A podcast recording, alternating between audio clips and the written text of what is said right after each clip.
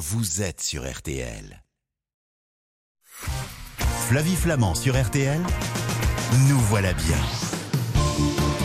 Gorillaz, Cajou, Flink, GoPuff, les dark stores se multiplient dans les grandes villes. Ces supermarchés fantômes, sans devanture et sans clients, préparent des commandes express passées sur Internet. À la clé, la promesse d'être livré en moins de 15 minutes sans bouger de son canapé. Mais sont-ils légaux et peut-on y faire ses courses sans risque? C'est l'enquête de la semaine. Trouver un déodorant efficace toute la journée, ça n'est pas chose facile. Si les antitranspirants à base de sel d'aluminium sont plus performants pour réguler la transpiration, peut-on les utiliser quotidiennement sans mettre sa santé en danger? C'est la question de la semaine. Le poisson regorge de protéines, de vitamines et de bons acides gras bénéfiques pour la santé. Si le cabillaud est la star des poissonneries, il y a d'autres poissons qui sont moins coûteux et tout aussi délicieux et qui permettent de varier les plaisirs au quotidien. Alors comment bien choisir et cuisiner son poiscaille? Ce sont les recettes de la semaine. Jusqu'à 10h sur RTL. Flavie Flamand, nous voilà. Bonjour, bonjour à toutes, bonjour à tous. Quel plaisir de vous retrouver pour un nouveau numéro de Nous voilà bien, votre magazine conso du samedi matin sur RTL. Avec l'envolée de l'inflation, apprendre à mieux consommer dans la bonne humeur, eh bien ça c'est notre cheval de bataille et ça commence tout de suite. La flemme. Je traîne avec la flemme. La grosse flemme. Bonjour Patricia Chéropoulos. Bonjour, Comment allez-vous? Très bien. Bon, Sur mon canapé. bah, Sur votre canapé, justement, vous allez bientôt appeler les Dark Stores parce que vous avez mené l'enquête. Vous êtes journaliste à 60 millions de consommateurs. Le numéro de juin est actuellement évidemment au kiosque. Alors, c'est quoi un Dark Store? C'est quoi la différence avec la livraison à domicile que proposent aussi les supermarchés? Bah, justement, comme ça veut dire en gros supermarché fantôme, c'est qu'on ne les voit pas. En fait, euh, on, a, on a sûrement repéré dans les, les centres-villes, hein, c'est les vitrines sont opacifiées, ce sont des entrepôts euh, auxquels le public ne peut pas accéder. Donc, on fait ses courses uniquement euh, via le web, via Ok. une appli en général. D'accord, ok. Euh, c'est vraiment 15 minutes? Alors au début c'était ça, hein, la pub c'était moins de 10 ou 15 minutes. Alors maintenant euh, bah, certaines enseignes comme Gorillaz nous disent euh, bon c'est plutôt le temps qui a été annoncé lors de la commande. hein. Ça peut aller jusqu'à 30 minutes, mais c'est quand même très très rapide. D'accord. Ouais. Donc, il y en a partout? Alors non pas partout, donc c'est vraiment les grandes villes, hein, principalement Paris, euh, Lyon, Marseille. Après ça va dépendre euh, des, des enseignes hein, parce que c'est tout nouveau. Elles sont en gros arrivées euh, l'an dernier en 2021. Oui, c'est ça. Donc euh, ouais c'est encore euh, voilà que vraiment les grandes villes qui sont concernées. C'est légal? Oui, ce qui est légal, c'est bah, c'est le e-commerce. hein. Ça fait vraiment partie de ça. C'est-à-dire qu'on commande, voilà, on est sur son canapé, effectivement, on lance la commande. Donc là, il n'y a rien d'illégal. Ce qu'il y a peut-être d'un peu illégal qui est contesté, c'est justement le fait d'opacifier les vitrines, que ça ne soit pas des supermarchés ouverts au, public. Donc, on ne sait pas finalement ce qu'on achète? On ne sait pas. Par contre, bon, bah, sur les sites, on a tout. hein. on fait ses courses. C'est comme un drive. hein. Donc, on a en gros 2-3 000 références, euh, les Mm. principales, hein, c'est ça. Et puis après, alors l'hygiène normalement est contrôlée de toute façon. C'est quand même, euh, voilà, c'est quand même un commerce. Donc, il y a a priori pas de problème d'hygiène. C'est plutôt un, un problème au niveau de la ville, en fait. Pourquoi c'est un problème au niveau de la ville? Ben, parce que ben, les gens, ben, déjà, euh, les petits commerçants se plaignent parce que c'est une concurrence déloyale, hein, d'abord. Ensuite, les riverains aussi, parce que c'est vrai que lorsque vous avez un dark store ou un entrepôt fantôme euh, ben, au pied de l'immeuble, puisque c'est ce qu'ils font, Mm. souvent ils vont racheter euh, des, des, des, des magasins de mode, de meubles, etc. Eh bien, comme c'est ouvert en gros de 7h à 23h au minuit, avec des coursiers qui font le va-et-vient, c'est vrai que ça peut entraîner des nuisances sonores dont se plaignent beaucoup de riverains, effectivement. Quels sont les dark stores les plus euh, connus, Patricia? Bah, c'est ce qu'on voit d'ailleurs, hein, c'est Baguettier, c'est un Turc, euh, les Allemands, en fait, ils Flink et Gorilla surtout. Donc c'est surtout d'ailleurs des sociétés étrangères. Il y a Cajou qui est une société française, mais qui vient d'être achetée par Flink. Hein. C'est en, en gros, entre eux, D'accord. ils se rachètent beaucoup quand même. Hein. C'est, vraiment un balbutiant comme marché. Donc, euh, Ok. Un jour, il va y avoir un monopole? Ah, il y a des chances. Hein. C'est comme euh, ce qu'on a vu avec, euh, par exemple, les, ce qu'on appelait les Dark Kitchen, Frischti et compagnie. Hmm. Euh, effectivement, là, c'est tout nouveau. Plein de startups se, se lancent. Il y a de grandes chances que d'ici deux à trois ans, il n'y ait que quelques enseignes, hein, que quelques marques qui se, qui se promènent et qui vont un peu étendre leur monopole dans, dans des villes un peu plus petites. C'est simple de faire ses courses? Sur un dark store Ah ouais, c'est ça. En fait, euh, c'est un peu euh, l'économie de la flemme, hein, comme disent les sociologues. C'est que c'est très facile. Ben, on a une fois qu'on a l'appli, on fait ses courses, on clique, on passe. euh, notre carte bancaire est déjà enregistrée. C'est vraiment très simple. Et, dans, et un quart d'heure plus tard, le, le livreur sonne à votre porte. Donc c'est vrai que ça incite vraiment à rester chez soi au chaud. Hein. et, et oui, et en même temps, c'est vrai que ça prive de beaucoup de choses. Enfin bon, ça, on va, on va en discuter après, mais c'est- c'est c'est une façon de vivre qui est assez singulière. Hein. voilà, c'est ça. C'est- Alors c'est qu'avec le confinement, les confinements, Ouais. c'est vrai que a un peu inciter à ça. hein. C'est vraiment qu'il y, a- eu cette brèche de fait de rester chez soi de façon bah, au départ obligatoire, Oui. bah, qui a fait découvrir aussi aux consommateurs, ah bah tiens, c'est aussi pas mal de rester chez soi, avec aussi les inconvénients, effectivement. hein. Bah oui, mais j'ai- j'aime toujours aller chez mon, chez, chez, chez mon commerçant euh, du coin, moi. hein. Je dois, je dois, je dois pas être très moderne hein, de ce côté-là, mais Ah, euh, je bah, trouve qu'on y euh, gagne en voyant ses produits, Bah, en parlant avec les gens, en soutenant les commerçants. Mais complètement, c'est vrai qu'il y a le lien social qui Oh est là là. effectivement euh, qui est atteint. On ne Ouais. choisit pas. Alors après, quand on va dans une grande surface où c'est plus anonyme, bon, c'est vrai qu'on retrouve partout les, les mêmes marques de produits. Mais dès qu'on veut effectivement des produits un peu plus euh, bah, du local, un peu des produits frais, et ils livrent hein, des produits frais. Mais c'est vrai qu'on ne les voit pas effectivement. Euh, tout Mm. ce qui n'est pas préemballé, là, on peut pas y accéder. Ça c'est certain. mais j'y achète les mêmes euh, produits traditionnels que je peux trouver dans un supermarché ou chez, chez, chez mon commerçant? Alors, ils vendent souvent du pain, euh, parfois aussi de la viande très découpée. Qui... Donc, en, en gros, ils ont les trois quarts de leurs références, ce sont les marques nationales qu'on va trouver dans votre supermarché. Mhm. Et puis, ils ont aussi les commerces locaux qui peuvent les livrer. Bah, typiquement, les boulangers, par exemple, ou certains bouchers qui peuvent Ah. leur donner de la viande. Donc, il y a aussi cette offre-là. hein. Quand même, d'accord. Oui, quand même un peu. Ils essaient, bah, ils savent que ce sont, bah, c'est des urbains, donc les gens aiment bien aussi quand même le côté un peu frais, un peu. Bon, après, il faut juste dire aussi que c'est quand même pas mal de, de jeunes, hein, la fameuse génération Z, oui. qui est euh, la, la clientèle principale hein, des dark stores, Nos enfants, les tiers 25, quoi. Voilà. Mais Nos les enfants. plus âgés aussi. ils vont rester greffés à leur, euh, à leur canapé, nos enfants. Ils vont plus bouger. On va se retrouver dans un instant parce que bon, ça peut être pratique quand même hein, de se dire qu'effectivement, parfois, on est à la ramasse. Euh, il suffit de passer euh, commande sur euh, son téléphone via une appli, de se dire qu'un quart d'heure ou une demi-heure après, on est livré à la maison. Ça reste quand même néanmoins euh, pratique. Mais est-ce que c'est plus cher? C'est la question que je vais vous poser dans un instant. À tout de suite. Nous voilà bien sur RTL avec Flavie Flamand. Nous voilà bien sur RTL. Avec Flavie Flamand. Dans un instant, c'est Christine Laforgue qui va nous parler de déodorant. Sonia Esgulian nous parlera de poisson. Ça n'a aucun rapport, hein, mais vraiment aucun rapport. Mais pour l'heure, c'est Patricia Chiropoulos qui nous emmène dans les dark stores. Oui, parce que Patricia, elle a mené l'enquête pour 60 millions de consommateurs sur ces magasins fantômes hein, qui, Patricia, on va le dire, sont principalement en ville et sont des sortes d'entrepôts euh, fantômes euh, dans lesquels on retrouve tous les produits que l'on peut avoir dans le commerce traditionnel, mais qui nous sont livrés après dans un temps dit record. Au niveau des prix maintenant, est-ce que c'est plus cher qu'en supermarché? Alors oui, c'est globalement un petit peu plus cher. Alors le panier moyen est autour de 25 euros, ce qui est quand même pas mal et qui est globalement plus élevé que dans un supermarché classique. Donc on peut être tenté hein, aussi. C'est tellement facile. Je comprends. Euh, si, si je suis livrée en, retard, euh, parce qu'on parlait tout à l'heure du, du timing, avec cette promesse hein, quand même, hein, entre 15 et 30 minutes, grosso modo, est-ce que je peux me retourner vers, euh, vers l'enseigne? Oui, alors là, c'est pas évident. Hein. Dans Ah. ce qu'on a regardé, euh, parfois, c'est rien, bon, rien n'est prévu pour certaines, comme euh, GoPuf. Euh, D'autres, euh, il faut, en général, il faut appeler service client. Donc, bon, Oh, après, ça a l'air, Oui. voilà, ça peut être de la négociation. Donc, bon, certaines vous disent qu'il y aura peut-être des bons d'achat, mais voilà, ça, c'est moins évident. hein. D'accord, bon, ça, ça reste flou volontairement, quoi. Oui, voilà. Où est-ce qu'ils se fournissent, ces dark stores?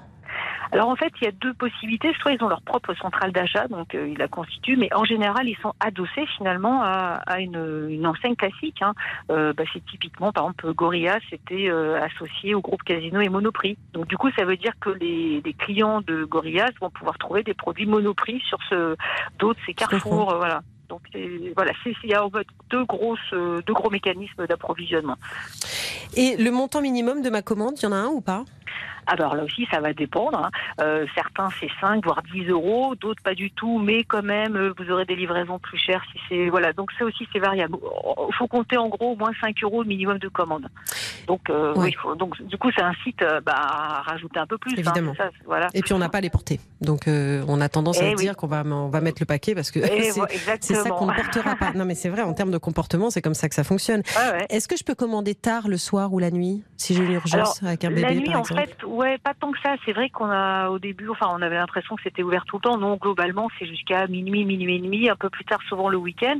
Mais à la fois, bon, et encore, les grandes surfaces classiques maintenant euh, ouvrent de plus en plus tard, justement, avec cette concurrence. hein. Mm. Mais c'est vrai que, euh, typiquement, euh, vous n'avez plus de couche bébé, hein, voilà. euh, bah, c'est vrai que vous pouvez, euh, à 11h30 du soir, euh, vous faites hop, un petit coup Ça, chez, euh, pratique. chez Cajou ou chez Guettir et Mm. ils vous les apportent. hein.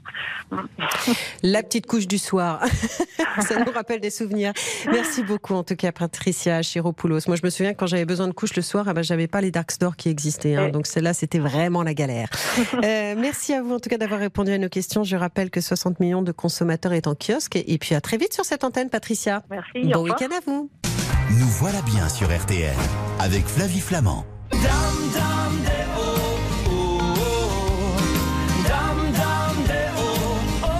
ah, ah, dame, dame, déo comme déodorant. Bravo, Julien Bonneau, producteur de cette émission. Christine Laforgue, bonjour. Bonjour. Soyez la bienvenue sur RTL. Merci d'avoir accepté notre invitation. Vous êtes enseignante chercheur à l'université Paris-Sud, Paris-Saclay, euh, en dermopharmacologie. Ah, tiens, c'est marrant. La première question que j'ai envie de vous poser, c'est quoi la différence entre un déodorant et un antitranspirant? Alors la plus grande différence entre les deux, c'est qu'il y en a un qui empêche la transpiration, Mhm. c'est l'antitranspirant, et il y en a un qui masque ou élimine les odeurs, c'est le déodorant. D'accord. Voilà. Euh, L'odeur, elle vient d'où d'ailleurs? Alors l'odeur, elle vient de tous les petits organismes que nous avons sur la peau. Vous savez qu'on est un être généreux, on héberge beaucoup de petites bêtes, et ces petites bêtes se nourrissent des éléments de la sueur pour vivre, et en vivant, ils émettent des odeurs qui sont les odeurs de la transpiration. Mais la transpiration en elle-même n'a pas d'odeur. Ok. Mais, mais alors, qu'est-ce qu'il faut choisir en fait? Il faut choisir un déodorant ou un antitranspirant? Quel est le mieux? Ah, Il n'y a pas de mieux ou de moins bien. Ouais. C'est ce qui vous convient le mieux, en fait. C'est Hmm. clair que si vous transpirez beaucoup, que vous mouillez vos vêtements et que vous devez vous promener à l'extérieur et que ça vous gêne, il vaut mieux un antitranspirant. Si vous ne ruisselez pas, finalement, un déodorant est peut-être suffisant. Ok. Même si on a la peau euh, sensible ou facilement irritée? Alors, l'irritation n'a rien à voir avec ça. C'est- le plus souvent, enfin, sauf s'il y a vraiment beaucoup d'alcool dedans, mais la peau irritée vient plus souvent des vêtements, des- de la façon dont vous vous lavez que de votre déodorant, ou de votre antitranspirant. D'accord, ok. Les sels d'aluminium, tout le monde en parle. hein. Est-ce que c'est toujours suspect? Vous savez, surtout pour les femmes, au niveau des seins, on dit toujours qu'il y a un lien euh, entre les sels d'aluminium et le cancer du sein. Alors aujourd'hui, on n'a pas de certitude et on n'a pas, je peux pas vous dire à 100% non, il n'y a aucun lien, Hmm. ou à 100% oui, il y a un lien. Aujourd'hui, c'est toujours à l'étude, on ne sait pas. Ce qu'il y a de certain, par principe, on va dire de précaution, la réglementation cosmétique limite le taux de sel d'aluminium dans les antitranspirants. Donc à ce jour, euh, il n'y a aucun risque pour la personne. Maintenant, c'est toujours pareil. Si la personne est inquiète, en lisant sur l'étiquette la présence de sel d'aluminium, elle peut très bien choisir un déodorant plutôt qu'un antitranspirant. Mais Mm. à ce jour, il n'y a pas de vrai risque D'accord. à, euh, certain. Voilà. D'accord. Il n'y a, a pas de certitude montrée. Ok. Bon, alors on va revenir à cette histoire de transpiration, parce que vous nous disiez il y a un instant, voilà, la transpiration en elle-même n'a pas euh, d'odeur. Donc elle vient d'où l'odeur? Enfin, je veux dire, Non mais c'est quoi? C'est aussi ce qu'on ingère? C'est notre alimentation? Oui. Alors, il y a une partie de ce qu'on mange, bien Oui. sûr. Par exemple, si vous mangez du chou, hein, c'est bien Mm. connu, euh, voilà, le chou, la choucroute. On transpire, ça pue quoi. Euh, C'est bah, ça. Un petit peu. un Ouais. petit peu. Il y a l'ail, les épices. Ouais. Euh, ça, un petit peu, bien sûr, ça va ressortir un petit peu dans la transpiration. Mais l'odeur elle-même de sueur, quand, euh, quand on croise quelqu'un, on a la sensation qu'il a beaucoup transpiré. Ça, c'est lié à sa peau, aux- Ok. aux, micro-organismes qui vivent sur sa peau. Mais qu'est-ce qui fait que certains transpirent plus que d'autres? Ah ben, on n'est pas tous pareils. Ah, bah oui. On n'est pas tous égaux. Ça, c'est c'est comme ça. Selon notre génétique, selon nos parents, nous avons plus ou moins de glandes sudoripares, des plus ou moins grosses. Mm. euh, et puis, il y a aussi tout l'impact hormonal qu'il faut pas oublier. C'est vrai qu'à la ménopause, certaines femmes transpirent Mm. beaucoup plus. Il y a aussi euh, au moment des règles. Et puis, les hommes transpirent un petit peu différemment des femmes. Ah bon? La diversité de transpiration chez les femmes est la même que chez les hommes. hein, Hum il n'y a pas de sexisme de ce côté-là. Par contre, ils ont un peu plus de glandes sudoripares que les femmes en moyenne. D'accord, ok. Oh, J'ai encore plein de questions à vous poser. Et sur les poils, et sur la transpiration. Bref, on se retrouve dans un instant pour la suite de Nous voilà bien. Flavie Flamand sur RTL, nous voilà bien. Nous voilà bien sur RTL. Avec Flavie Flamand. Dans un instant, Sonia Esgulian va nous donner envie de manger du poisson. Mais pour l'heure, on parle de la transpiration. Et c'est avec vous, Christine Laforgue. Merci d'avoir accepté de répondre à nos questions parce que on va parler évidemment déodorant dans un instant, mais c'est toujours intéressant la transpiration. Il y a des facteurs en fait hein, qui augmentent notre transpiration. Bien sûr. Lesquels La température. Alors il y a la température, tout Ouais. bêtement. L'activité physique, euh, évidemment. Le stress. Alors le stress, c'est Mm. c'est- varié parce que chez certaines personnes, on, on a des, des- des fibres nerveuses. Hein, il y a les, les glandes sudoripares, elles ont un lien avec euh, notre système nerveux. Et il y a des personnes qui ne transpirent pas du tout en période de stress, d'autres qui transpirent énormément pendant les périodes de stress. Et c'est la sueur émotionnelle. Et ça, on n'est pas encore très au point là là-dessus. Hmm. Mais euh, donc c'est une source de transpiration, oui, euh, évidente. Est-ce qu'une transpiration soudaine et excessive en fait peut être le signe d'une pathologie? Alors, si c'est vraiment excessif et soudain, sans, sans raison apparente, ça peut être une pathologie. Ça peut aussi, on l'oublie souvent, être une prise de médicaments. Il y a des médicaments qui ont tendance à déclencher de la sueur, ou ça peut être un excès d'alcool aussi. Ah, d'accord, ok. Ça, ça peut expliquer effectivement. Oui, une- souvent on n'y pense pas parce qu'on est entre amis et autres, mais c'est vrai que euh, l'alcool fait transpirer. D'accord, ok. Euh, la pierre d'Alain, là je reviens à nos produits, les Mhm. déos et tout. C'est bien ça ou pas? C'est de l'aluminium, c'est des sels d'aluminium, hein, la pierre d'Alain. Donc ce dont Donc, on parlait euh, tout à l'heure. C'est exactement ce dont on parlait tout à l'heure. Et puis, euh, elle a exactement le, le même job à un chouïa après que, le, que les sels d'aluminium, c'est-à-dire qu'elle va euh, un petit peu être astringente, c'est-à-dire Mm. absorber et limiter la sueur. Hmm. Attention, il existe de la pierre d'Alain synthétique et de la pierre d'Alain naturelle. Hein. C'est pas parce que c'est de la pierre d'Alain que c'est toujours naturel. Alors justement, les, les déodorants bio, ils sont Oui. efficaces? Alors, ils- peuvent être efficaces, bien sûr. Euh, le fait d'être bio ne- n'est qu'un, on va dire, un plus par rapport à la cosmétique traditionnelle. hein. Le fait d'être bio, c'est juste euh, un regard différent sur les ingrédients. Alors, je dis bien le bio parce que le fait à la maison avec le bicarbonate, ça, c'est un autre problème. Mais le bio, euh, il n'y a pas de raison qu'il soit pas efficace. Alors, en antitranspirant moyen, parce que la mise en œuvre de ces sels dans les produits est un petit peu technique. Mhm. Donc, euh, c'est pas toujours facile d'avoir une technique qui est reconnue bio, parce qu'il faut que la technologie soit bio. Donc, mais en déodorant, bien sûr, il n'y a aucun souci. Vous parliez du bicarbonate. Moi, je connais quelqu'un qui se met juste du bicarbonate sur les aisselles. S'il n'y a pas de problème d'irritation, très bien, mais c'est le, c'est le plus gros risque, c'est ça. C'est les risques d'irritation avec le bicarbonate. Je vous rappelle que le bicarbonate de sodium, il y a un petit peu de soude derrière, hein, Mhm. donc il faut faire attention. D'accord. Si je continue de transpirer malgré l'application d'un antitranspirant, qu'est-ce que je Ça, fais? c'est un, ça, c'est un problème. Il faut aller consulter un dermato.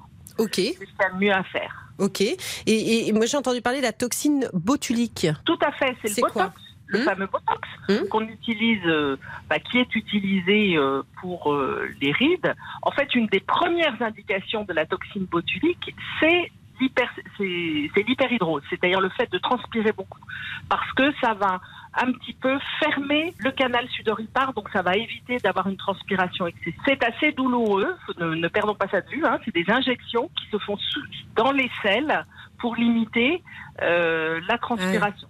D'accord. Et l'autre problème, quelquefois, c'est qu'on transpire moins des aisselles, mais on transpire plus à d'autres endroits. Ah. Donc, euh, il faut, et oui, parce qu'il faut quand même qu'on transpire. Bah oui, oui, oui, je comprends. Surtout, surtout, Faut bien ne que ça sorte jamais, De quelque ne part. jamais euh, arrêter complètement la transpiration. C'est-à-dire, aujourd'hui, vous avez des personnes qui proposent de couper certaines terminaisons nerveuses Oh. et autres. Il faut qu'on puisse transpirer pour pouvoir avoir des échanges avec le monde extérieur, que le- notre peau ait des échanges Bah, avec c'est le la respiration de la peau, en fait, hein, si j'ai bien compris. peu. Oui, oui, c'est un petit peu ça. Oui, oui. Alors, vous dites qu'on peut transpirer par ailleurs. Euh, que- que- comment ça se passe pour ceux qui transpirent des pieds? Ça, c'est un vrai souci. Souvent, euh, la transpiration des pieds est, est- est un souci parce que elle génère souvent des mycoses, des contaminations. Et oui, parce que ça, il reste chaud et humide. En général, on a les pieds enfermés en plus, donc Mm. ça, c'est un vrai problème. Alors là, on peut faire un peu de toxine botulique, mais je suis pas sûre que ça se fasse beaucoup. Par contre, ce qu'on fait beaucoup, c'est ce qu'on appelle des ionophorèses, c'est-à-dire c'est des bains de pieds avec des, un circuit électrique que, que l'on ressent absolument pas. Hein. Le, Ça Mm. se fait à l'hôpital et ça permet de limiter la perte d'eau au niveau des pieds. Ok. Après, il y a des talcs, il y a beaucoup de poudres, des transpirantes qu'on peut mettre pour absorber l'eau excessive. Ça, c'est ce qu'on peut donner à nos enfants quand ils puent des pieds. Non, mais c'est vrai, les adolescents, vous êtes d'accord à l'adolescence quand même, il y a un tel bouleversement hormonal. Non, mais moi, je n'ai jamais connu un ado qui ne puait pas des pieds, on est d'accord. C'est tout à fait vrai. Oui, oui. C'est la perturbation hormonale, il faut bien tout voilà. se mettre en place. hein. Tout doit se mettre en place, y compris la transpiration. Et puis, il y a une chose, peut-être euh, changer de chaussettes et de chaussures tous les jours. Ah bah oui. C'est bête, hein mais pas mettre les mêmes baskets euh, 24-24. Ah, alors ça, allez, allez dire ça à des ados. Eh bien, je vous remercie en tout cas, Christine Laforgue, d'avoir répondu à toutes nos questions. Donc, je rappelle que vous êtes enseignante-chercheur à l'Université Paris-Sud, Paris-Saclay, en dermopharmacologie. À très bientôt sur l'antenne d'RTL. Merci beaucoup, Merci Christine. beaucoup. Au revoir. Au revoir. Merci. Maman des poissons, elle a l'œil tout rond, on ne la voit jamais froncer les sourcils. Ses petits l'aiment bien. J'adore Bobby Lapointe. On s'est dit que vous aimiez ça aussi, Sonia Esgulian. Bonjour. Bonjour Flavie. Soyez la bienvenue sur RTL. Vous êtes cuisinière, vous êtes auteur et journaliste et on adore votre page Instagram et vous entendre dans cette émission. Alors pourquoi est-ce que le poisson est un sujet difficile pour tout le monde? Bah, les choses évoluent au fil du temps. C'est-à-dire que on a des informations très souvent euh, contradictoires. Par exemple, on peut avoir une espèce qu'il ne faut plus euh, trop consommer. Ensuite, on nous dit que finalement euh, euh, la, la pêche est possible parce que les stocks euh, sont Mm. régénérés. Après, il y a des euh, comment dire des stocks euh, des espèces qui sont euh, menacées, mais qui peuvent être source de contamination dans d'autres régions. Donc c'est très très très compliqué. Je pense que le poisson, à mon avis, en tant que cuisinière, c'est le sujet le plus difficile à traiter. Est-ce que c'est difficile aussi à cuisiner? Parce que parfois le poisson ça impressionne un peu les gens, vous trouvez pas? Alors je pense qu'on se fait euh, vraiment toute une montagne du vrai. poisson. En fait, comme beaucoup d'ingrédients, moi je, je dis souvent aux gens, mettez-vous euh, l'artisan dans la poche. C'est-à-dire que dans la mesure du possible, il vaut mieux aller acheter son poisson chez le poissonnier. Ouais. D'abord parce qu'on peut lui demander euh, bah, de lever un, un filet de poisson. C'est bien de voir le poisson en entier. Alors c'est sûr que si on n'a pas le choix et que par exemple on va au supermarché et qu'il n'y a que des filets, bon bah voilà, on essaye de trouver à peu près ce qu'on peut. Mais dans la mesure du possible, d'abord un pour la qualité du poisson, c'est mieux de le voir en entier. Et puis en plus, ça permet d'échanger avec le poissonnier. Euh, Quelquefois, on a plein de petites recettes auxquelles on ne pense pas, et le poissonnier va vous dire, bah là par exemple, ce serait bien euh, de le faire cuire que d'un côté à l'unilatéral, de le faire cuire cinq minutes, de le retourner Mhm. quelques secondes et de le servir. Ça, c'est et vraiment, on en a besoin. C'est le conseil du professionnel. Donc, Mhm. dans la mesure du possible, demandez euh, au poissonnier. On va se retrouver dans un instant. Vous allez nous donner les indices de qualité d'un bon poisson bien frais. J'imagine qu'il doit avoir l'œil brillant euh, et, euh, et les écailles euh, et qui doit être, comment on dit, tonique, dur, ferme, ferme. Ferme, exactement. Il doit être ferme comme d'habitude. Et puis euh, ensuite, euh, on parlera euh, des façons de cuisiner le poisson et vous allez voir qu'effectivement, ça n'est pas si fade que ça le poisson. On se retrouve tout de suite sur RTL. Jusqu'à 10h sur RTL, Nous voilà bien. Flavie Flamand. Flavie Flamand sur RTL. Nous voilà bien. Il y en a plein sur les étals à tel point qu'on a du mal à se décider. Et puis surtout, comment les cuisiner? On parle des poissons avec Sonia Esgulian. Ah ma chère Sonia, j'adore parler euh, bouffe avec vous. Non mais c'est vrai parce que dans un instant on va, je suis sûre qu'on va être d'accord sur un point. Mais bon, pour l'heure, parlons des indices de qualité d'un poisson. Écaille brillante, Bah, vous l'avez dit, les écailles brillantes. Alors, il y a une petite astuce. On demande au, au poissonnier de lever un tout petit peu euh, vers les ouïes pour voir s'il y a une petite partie qui est bien rouge. Ça, c'est vraiment important. C'est vraiment un indice. Puis, ça fait tout de suite très sérieux. Donc, auprès du poissonnier, on se dit, oula. Donc on dit quoi On, a dit est-ce que vous pouvez soulever Est-ce le... que vous pouvez soulever vers les ouïes que je vois si c'est bien rouge? Comme ça, il se dit, oula, j'ai affaire à une professionnelle. Bon, après, il faut pas lui demander non plus des questions euh, Non mais c'est déjà bien. Ouais. Et surtout, l'œil, là, l'œil du poisson, c'est très important. Il faut toujours qu'il soit bien bombé. Ouais. S'il est concave, c'est qu'il y a un problème. Là, il faut vraiment qu'il soit bien, bien bombé, euh, bien convexe, quoi, euh, bien dodu. Et là, c'est top. On Et sait que c'est une. Pas qu'il y ait d'odeur. bah, le poisson, ça peut sentir, j'en sais rien, moi, l'algue, l'iode, ce qu'on Oui, veut, mais ça. ça. peut pas sentir une odeur euh, désagréable. C'est quand même un indice très important d'avoir euh, bah, juste une odeur de mer, mais pas une odeur euh, Mm. qui peut déranger.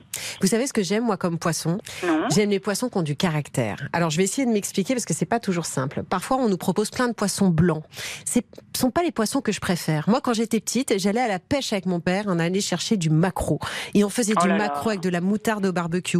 On allait chercher des sardines. Euh, voyez ces poissons, qui- ou même le, le, le thon, je trouve que c'est un, un poisson qui a du caractère. J'ai besoin d'avoir des.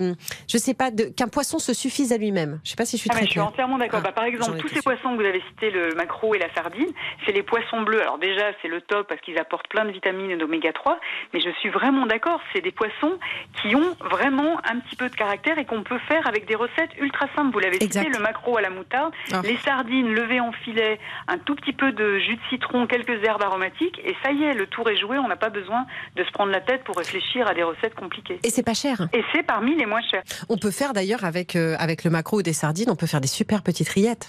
Ah bah là c'est top. Moi j'ai une recette aussi que j'aime bien, alors un tout petit peu plus grasse, un petit peu plus riche, mais franchement Allez. super bonne. Je fais une petite béchamel que je parfume avec beaucoup beaucoup d'herbes, alors ou de l'aneth ou de l'estragon. Et quand la béchamel est bien chaude, j'ajoute le, le maquereau par exemple levé en filet. Il n'y a même pas besoin de le cuire parce que juste la chaleur de la béchamel, après avec une fourchette, on mélange bien bien le tout, on laisse refroidir et ça devient une rillette super bonne. Ah ouais, ça a l'air délicieux. Tiens, je vais essayer ça. Alors, sinon, il y a les poissons blancs. Alors eux, ça, ça dépend de quel poisson. hein. On Ah. peut avoir ce qu'on appelle les poissons maigres.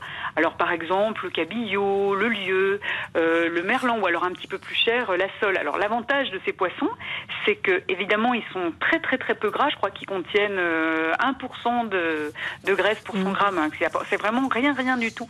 En fait, ces poissons, moi je les trouve effectivement un peu fades. Alors l'astuce, c'est euh, d'ajouter des petites choses. Par exemple, si on a l'habitude de les fariner pour les ensuite les Mhm. poêler parce que ça les rend un petit peu plus euh, croustillants, c'est agréable à déguster. Eh bien, dans la farine, n'hésitez pas à ajouter des choses.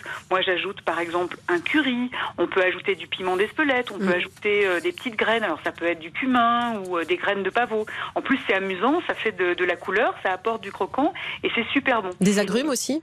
Alors, il y a une autre astuce que j'adore, c'est de faire un petit beurre parfumé. Ça prend Mmh. 5 minutes. On sort le beurre du réfrigérateur. On le laisse un tout petit peu tempérer. Ensuite, dans ce beurre, on peut ajouter plein plein de choses. Alors moi, je peux ajouter du thé matcha. On fait cuire le poisson à la vapeur ou à la poêle. On coupe un petit morceau de beurre. On le pose sur le poisson bien chaud. Ça fond et c'est absolument délicieux. Les beurres parfumés, on peut les faire à tout.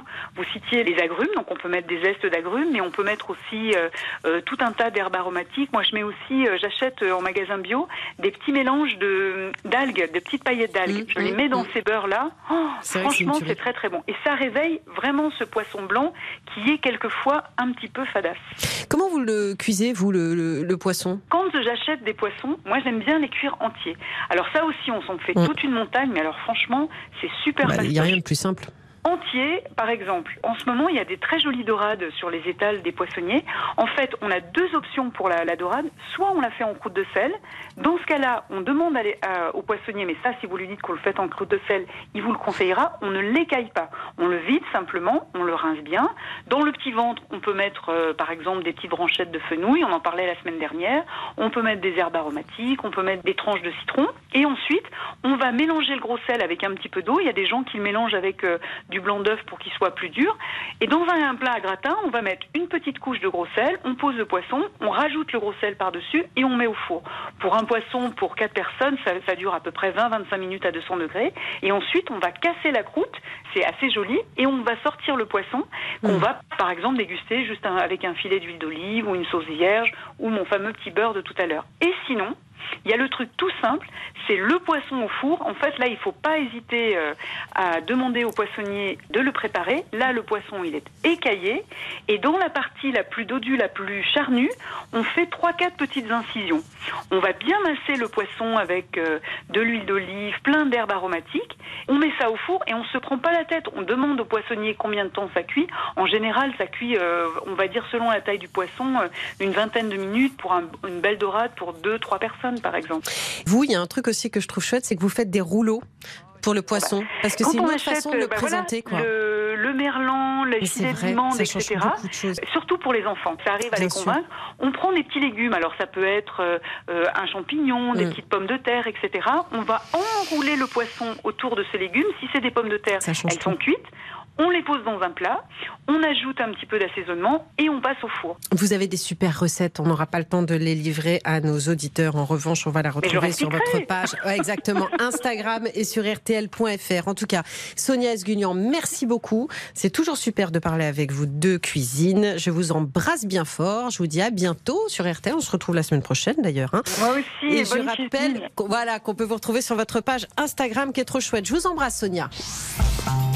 Nous voilà bien, se termine. Séance de rattrapage à volonté sur l'application RTL. Et pour mettre du poisson dans vos assiettes, eh bien, c'est sur RTL.fr.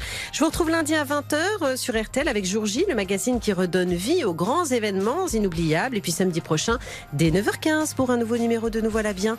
Juste après les infos, c'est RTL qui vous régale. Prenez bien soin de vous. Je vous embrasse. Bon week-end. Nous voilà bien sur RTL avec Flavie Flamand.